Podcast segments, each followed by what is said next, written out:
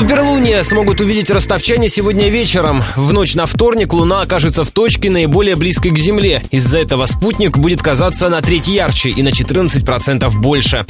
Заметить это смогут те, кто периодически наблюдает за небосводом, объяснил радио Ростова астроном обсерватории парка Горького Василий Разумов-Гвашели.